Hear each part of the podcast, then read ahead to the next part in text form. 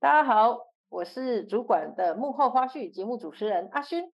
当主管好难哦，那就来听听这个管理者风光背后的甘苦谈吧。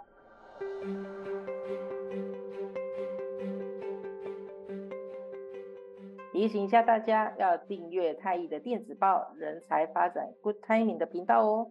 最新的线上课程《远距领导力》已经上线喽。推荐给实施远距工作或者是混合办公模式的企业，也欢迎你们来洽询哦。好哇，那我们今天呢，厉害了，厉害了，我们邀请到就是我们管顾界的这个产业的最高主管哦，来跟我们分享哇。今天的管理者呢，让我就是非常的压力颇大啊、好，有人要访谈我的主管，好，OK。那现在呢，我们先请这个 Lily 呢来跟我们听众们分享一下，让大家认识一下她的两个标签跟一个不为人知的秘密。Hello，大家好，我是 Lily。阿勋，你的压力有点太大，对不对？对，卡词了，卡词了。因为执行长说我是那个管顾业的杜拉拉，其实是很平易近人的，所以没有关系，你可以放轻松。杜拉拉来讲话哈，那我的两个标签哦，呃，第一个是管顾业的淑玲姐，然后因为呢，为什么这样说？因为不管年纪大小的讲师，年纪很资深讲，都叫我淑玲姐，这个其实有点承担不起哈。但是肯定要的，肯定要的。但是不好意思，以后好吧，那我只好用这个这个名称来走江湖了。是是是是。那第二个的标签就是从工读生到总经理。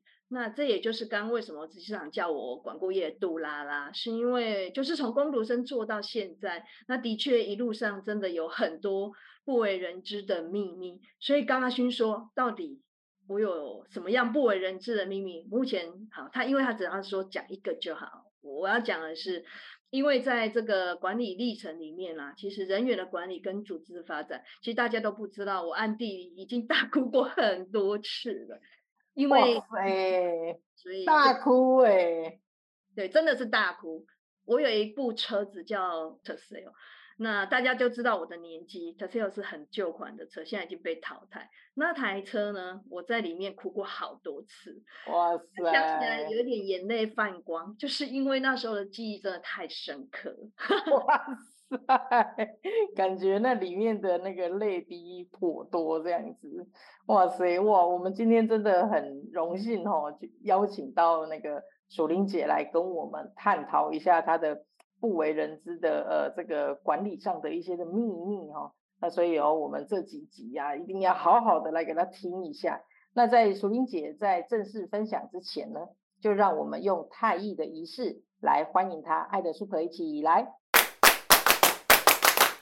Super，淑玲姐 Super，好，那真的很感谢淑玲姐这一次的受邀哈，那分享一路来从攻读生到企业的总经理，那真这个真的是非常的不简单，相信这个中的难处挑战应该会很多，因为从工读生到呃资深的同仁到呃我们的业客服业务伙伴。然后一路到业务主管、中阶主管，呃，甚至开始管理幕僚，到现在的总经理，哇，这个的挑战跟难度是非常高的。所以想说要也要请请那个请这个淑玲姐来帮我们分享一下管理难题，你背后的甘苦谈。好的，嗯、呃，其其实一路上啊，在太毅成立二十，今年哦，迈向二十五年，Yes. 所以我。对对对，我们明年要做周年庆了哈。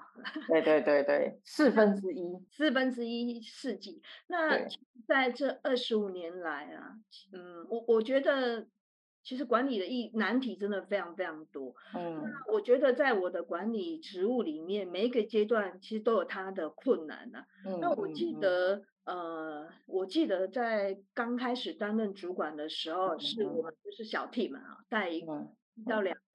呃，客服同仁，那那时候因为没有太多的管理经验，然后我记得那时候我的部署真的是太有自己的个性了，所以，所以我我那时候我我因为也不知道什么叫管理，所以那时候我我在跟他们的互动里面，我我我只能说啊，把事情做好。可是我觉得后来发现很少跟他们做沟通，所以有些问题发生的时候，我只能硬着头皮自己去做了。然后我就想想说，嗯、我是主管，怎么会很多事我来做呢？所以对呀、啊，这也太干扣了吧！先自己做一做，才想不对，我是主管这样子哦。对，还自己先做完就对了。嗯，对呀、啊，真的那时候其实真的不得已要把事情完成嘛。嗯嗯。所以那时候我觉得压力真的非常大，因为我感觉周边好像没有人可以帮你，那、嗯、部署又是这样，所以也因为这样，所以我才说我我很多时候其实呃也必须要做舒压，所以我才说在为什么要大哭，是因为那时候真的没有办法，也不知道怎么样。那但是最后啦哈，只能说再回到车上啊，哭完了，嗯、哭完了之后。只能再回到办公室，然后赶快把事情做好了。哇，那那淑玲姐，你那时候都不会想说，呃，跟你的主管，比如说当时候你的呃伙伴啊，比如说 Hank 啦，或者是说像 Bailey，跟他们可能求助一下嘛，或者是说，我，就是还是他们也很忙这样子。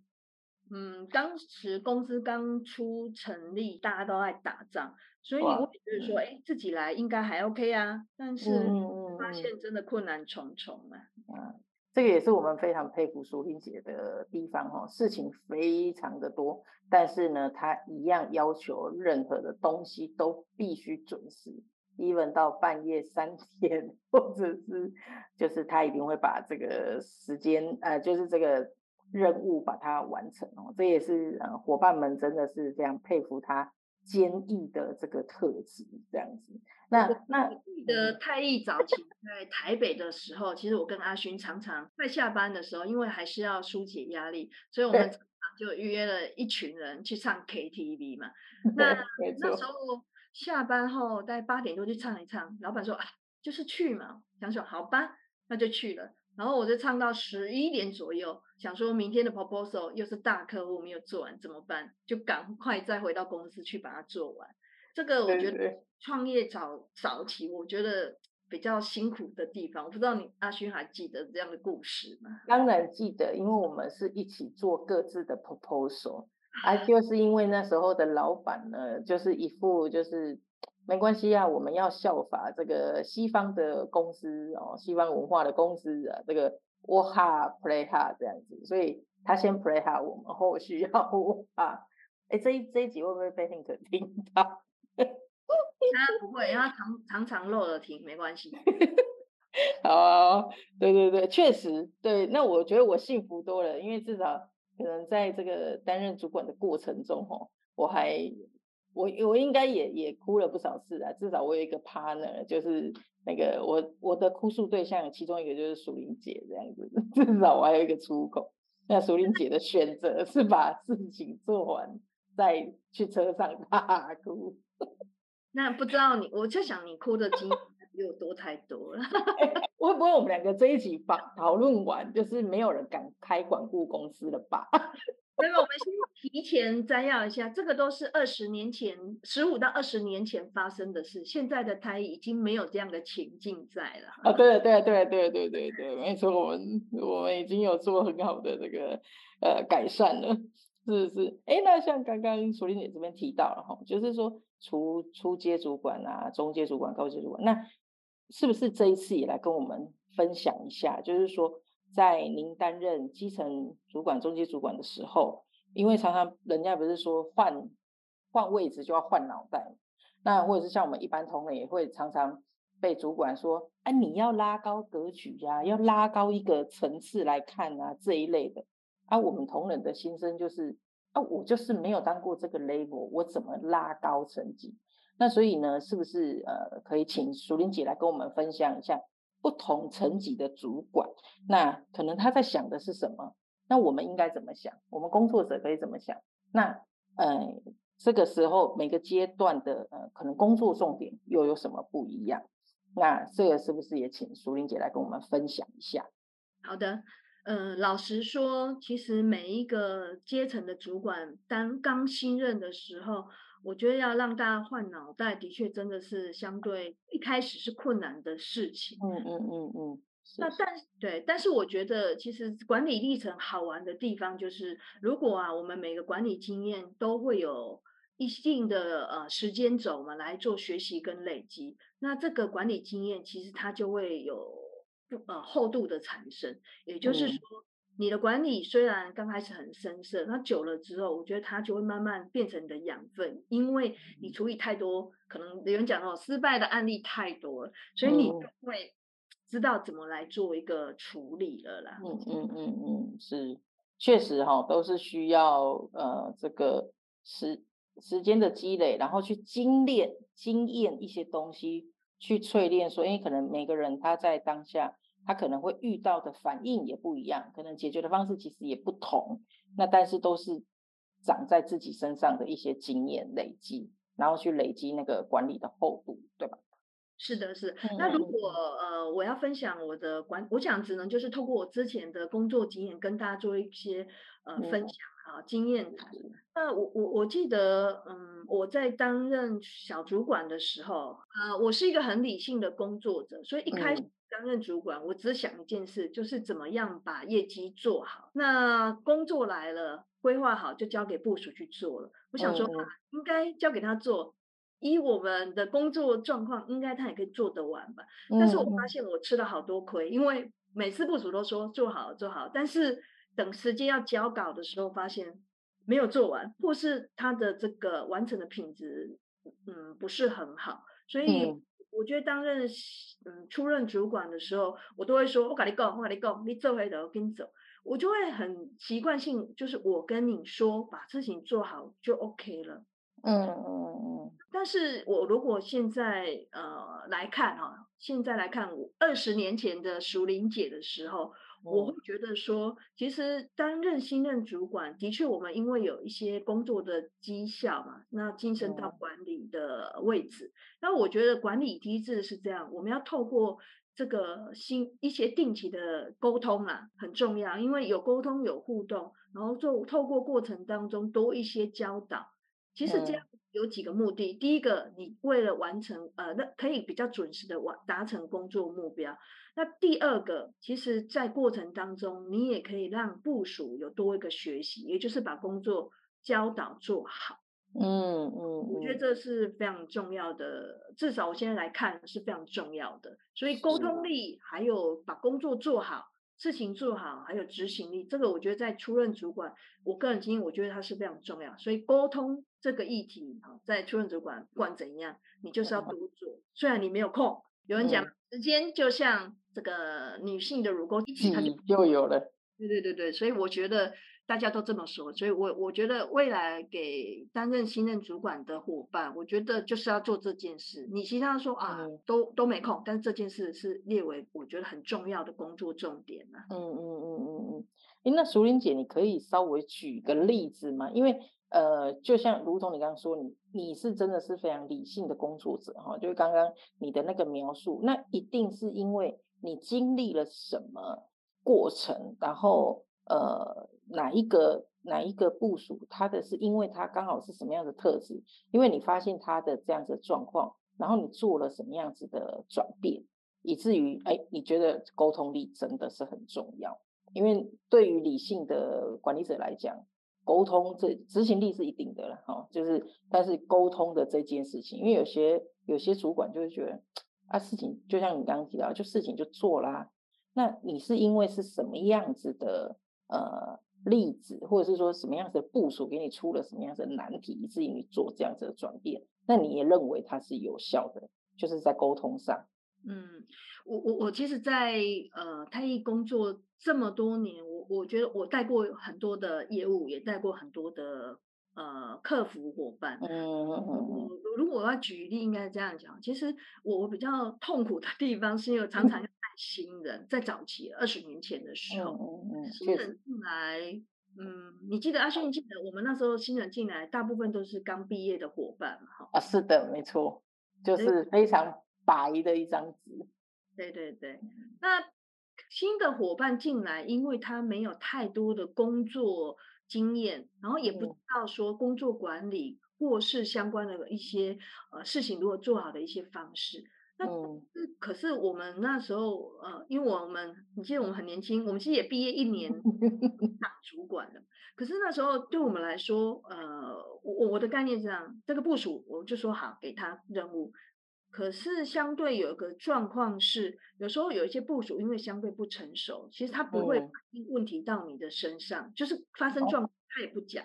OK，等客户打电话给我的时候，我就发现代机断掉了，待机断掉。第二，因为客户客诉到我的身上来了。嗯嗯嗯。所以所以那时候我我记得，嗯，我记得那时候我就问说那。请问这个客服同仁为什么会这样呢？啊，第一个他说啊，因为他不会做。嗯 嗯。第二个，我讲的事情他认为是这样，结果他做出来是 B。嗯嗯嗯嗯。所以所以那时候我我了解呃，应该啊，那件那件个案是这样，后来真的也是一样，就刚不是讲很多事我们要自己去介入去处理完，所以那件事。嗯后来是这样，我跟客户说这样好了，不好意思，那是不是我由我这边来先做处理完之后，然后再来把后面呃改我们内部怎么流程优化来跟他做个说明，因为毕竟汇报一下，嗯，对啊，因为是大客户嘛，我们也不可能说啊，我们自己的事我们处理就好，不是，嗯、所以我要讲的是这个客我们的客服伙伴哦，那时候我我后来其实就是做了几个。几个动作啦，我觉得就改善非常非常多。嗯、第一个就是我们让同仁在固定每一个上班日都有基本的工作日志，他的进度完成。嗯、所以我记得我每一个每一天如果在公司，我都会需要跟我的客服伙伴做一个固定的会议，是因为我要知道说我交的事情交办的事情，他有没有发生问题。好，那他一定说没有哈。所以如果没有，第二个我会做的就是，那可以跟我讲一下，大概目前来你做的进度，我可以看一下成果在哪里。嗯嗯嗯，就是追踪他的成果。对对对，因为我要预防后面有一些不确定因素的人。那再来透过这样的过程，我会再多做，刚提到我会教导他，让他的工作效能更好，或是我想的跟他想的，可不可以做一个对焦对比？嗯，那我们讲的。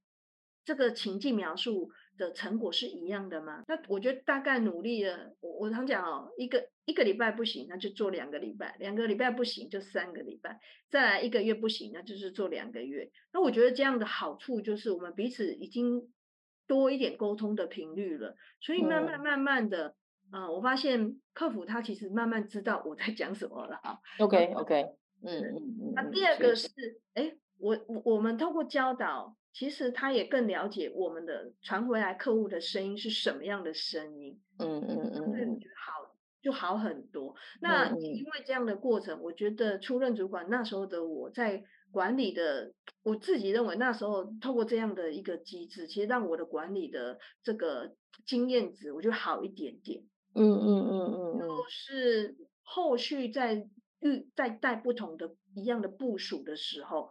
他就会帮我省力非常多，因为我们把初期要合作，我的期待，还有问问他的期待，做了很好的对焦了。嗯嗯嗯嗯，所以这个的沟通，嗯，你刚刚提到的这个沟通力就很重要，是在于双方的期待的对焦。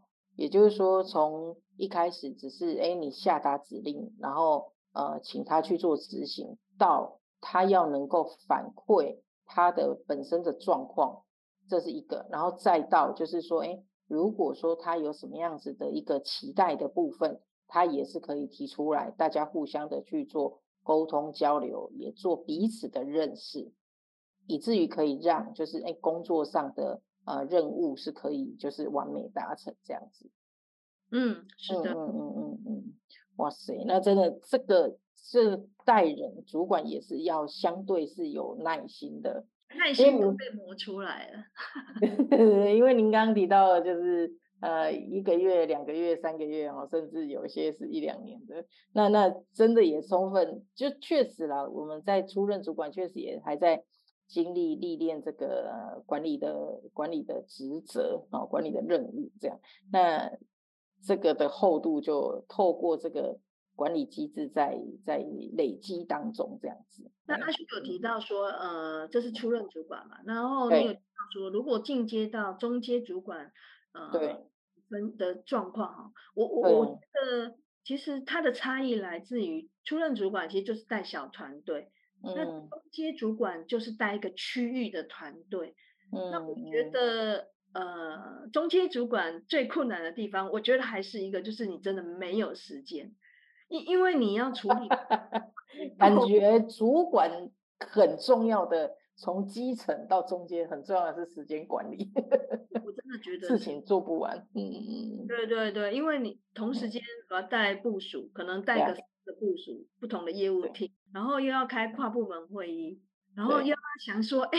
我在这个区域，我的绩效目标怎么来达成？是是是，所以这个我觉得是中介主管遇到很大的难题呀、啊。嗯嗯嗯嗯嗯嗯，确实啦哈，时间管理或者是效能，这个是各个其实不管啊，中从基层主管到中高级主管，其实都会在想这个效能怎么样子去做一些的提升。对，诶，那那像淑铃姐，我想请问一下，因为中阶主管很常被说就是。三明治嘛，哈，你可能下呃部署会跟你讲一些可能他他他做不到的事情啊，哦，然后但是高阶主管又又会跟你讲说，哎，什么东西就是使命必达，然后以淑铃姐的个性也是对我就是做给你看这样子，当然我们还是有沟通的机制，然后只是说对，好，那这个在这个被夹击的过程当中，那淑铃姐有没有可不可以分享一个例子，就是你怎么样子来？呃，刚刚你也提到就时间更更少啦，然后要处理的事情更多了。那那你是怎么样子去呃担任这样子的中阶主管，或者是说从最刚开始我们刚提到基层主管跟中阶主管的视野又有什么不同，以至于那个格局可能不太一样，跟中阶主管跟基层主管的差异，可以来聊聊中阶主管的部分。嗯。因为基层主管其实把自己的事小部门做好就好，可是中间看的事情就更多了。如果我觉得当中的差异来自于，呃，你要对的人其实又更多了，所以在在这个机制上，我们要把沟通还是要做到啊，我都是基本能力。但是在中间这个位置上，我记得有一段时间哈，我在带，我曾经带过在在台北区带过大概有四个业务。然后我们开、嗯、开会嘛，每周只要开会，嗯、然后又自己照顾一些客户，其实就已经没有时间了。对，满了，真的满。嗯、我有一段时间忙到真的是昏天暗地。然后当我醒来的时候，我就发现，嗯、天哪，那个工作排程跟绩效其实看，其实落差是非常非常大的。因为已经看到，就是大家的状况不是很 OK，因为我看不到。嗯客户的现状，然后绩效也是进不来，所以那时候其实我我那一段时间，后来我我有很多的反省啊，包括当然我要请教一下我们老板哈，或是我们上了那么多课程，那发现我们可以的话，还是有定期一样定期的会议时间，所以那时候我就把呃会议这件事就排除万难，不管多忙，我跟我都要开。甚至只有五分钟跟十分钟，嗯、我觉得会议的目的是来自于双方让呃我们在带部署的时候，让他有一个方向。有时候那个部署不会知道问题在哪里。例如说，好，我们带的是初阶组，他也知道啊，就可能我我们刚在之前前一段谈的初阶主管，真的就是想要做事，问题是他不知道问题在哪里，因为他自己没有摸包嘛，嗯、所以。我觉得我们需要透过会议来观察我们的伙伴们到底在过程当中他看到了什么样的状况，或发生了什么样的问题，然后呢，透过会议跟他有一定的呃聊一聊，一个关心也好，然后或是聊一聊目前的哎工作的状况啊等等的，那这个过。程其实会让我们彼此把。工作的找一个是工作的进度会有一些掌握，第二个部分你透过这样的对谈，可以从中发掘我们的部署到底发生了什么样的问题，觉得中介主管才有机会进去做一些补强的动作。嗯嗯嗯嗯。所以呃，如果以初任主管来讲，我觉得沟通很重要，他必须要去做。那其实接主管因为你要更有效能的去做管理，所以在优先顺序上，我觉得短时间的会议如果定期都能开，你就会往后省了很多时间去处理后面不必要或是不该发生的案个个案啊，或是问题。嗯嗯嗯嗯嗯嗯，了解。诶，那我从这中间听到更多的是，就是呃，中间主管他比较像是从初阶，他还是比较有一些的管理，中阶也是有，但是。感觉他已经慢慢走向领导这一个角度，因为他需要给呃区域有一个方向，然后再来就是呃他必须要，他当然还是需需要去透过一些管理机制，好比如说你刚刚提到的，就算会议再短，他可能还是需要有一些的呃对焦，然后但我觉得这个应该也是你出任主管的学习到的经验，出任的时候学习到经验然后放进来的那。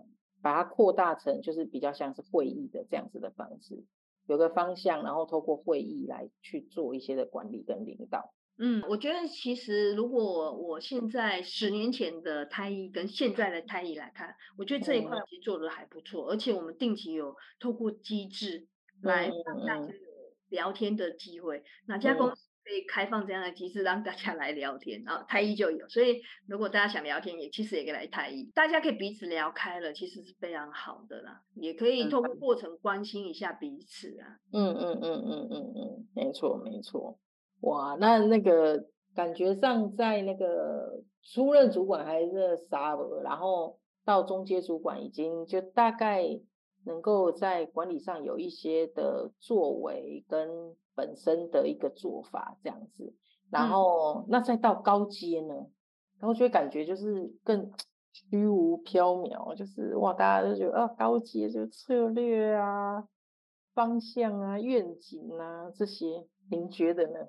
嗯，没错，我记得在几年前啊，在。六年前我接了总经理这个位置位置的时候啊，我觉得好难哦。我每天都在问我自己，嗯、我的管理力应该还 OK，但是我有领导力吗？好像这个领导力真的是太困难了。连现在我都觉得，嗯，领导力这件事情在我身上，我都不太敢说我具有领导力。那高阶，我我我觉得它难在于，就是你不知道到底未来。会发生什么样的事情？出任主管跟中阶依循的组织既有的方向努力下去，哎，其实就有绩效嘛，看得到。但但是到了高阶这个位置，我每天都要问说，那到底公司下一步要走到哪里去？那这一步不走，那请问明天这家公我们公司还会存在吗？他的脑袋，好、哦，这几年为什么白头发？我终于可以理解为什么，就是。就就就是高阶主管为什么头发这么白？我觉得也当然先天是一块，另外一块我真的觉得他每天脑袋里面真的都在想未来的事情。嗯嗯嗯，对、嗯，没错没错。我我也在质问说，那这个位置这么难，到底有没有什么样的指标可以看到嗯一些绩效？所以我就说，如果可以的话，我觉得可以，但绩效是一个很直接的看得到的。然后第二个，我觉得要看到就是客户的肯定。或是其实人才的发展，那这件这几个事情，其实我们都一直在努力在做。其实老实说，我还在努力啊。其实，嗯，还有很多很多努力的空间。所以这个呃高阶的位置，我觉得还在还在还走在路上。好，这一集我们聊到淑铃姐一路从基层、中阶到高阶主管的辛酸血泪史，如何面对挑战，不断蜕变，最终成为。管顾业界的杜拉拉，下一集我们将继续跟大家分享淑铃姐的学习之道，千万不要错过哦。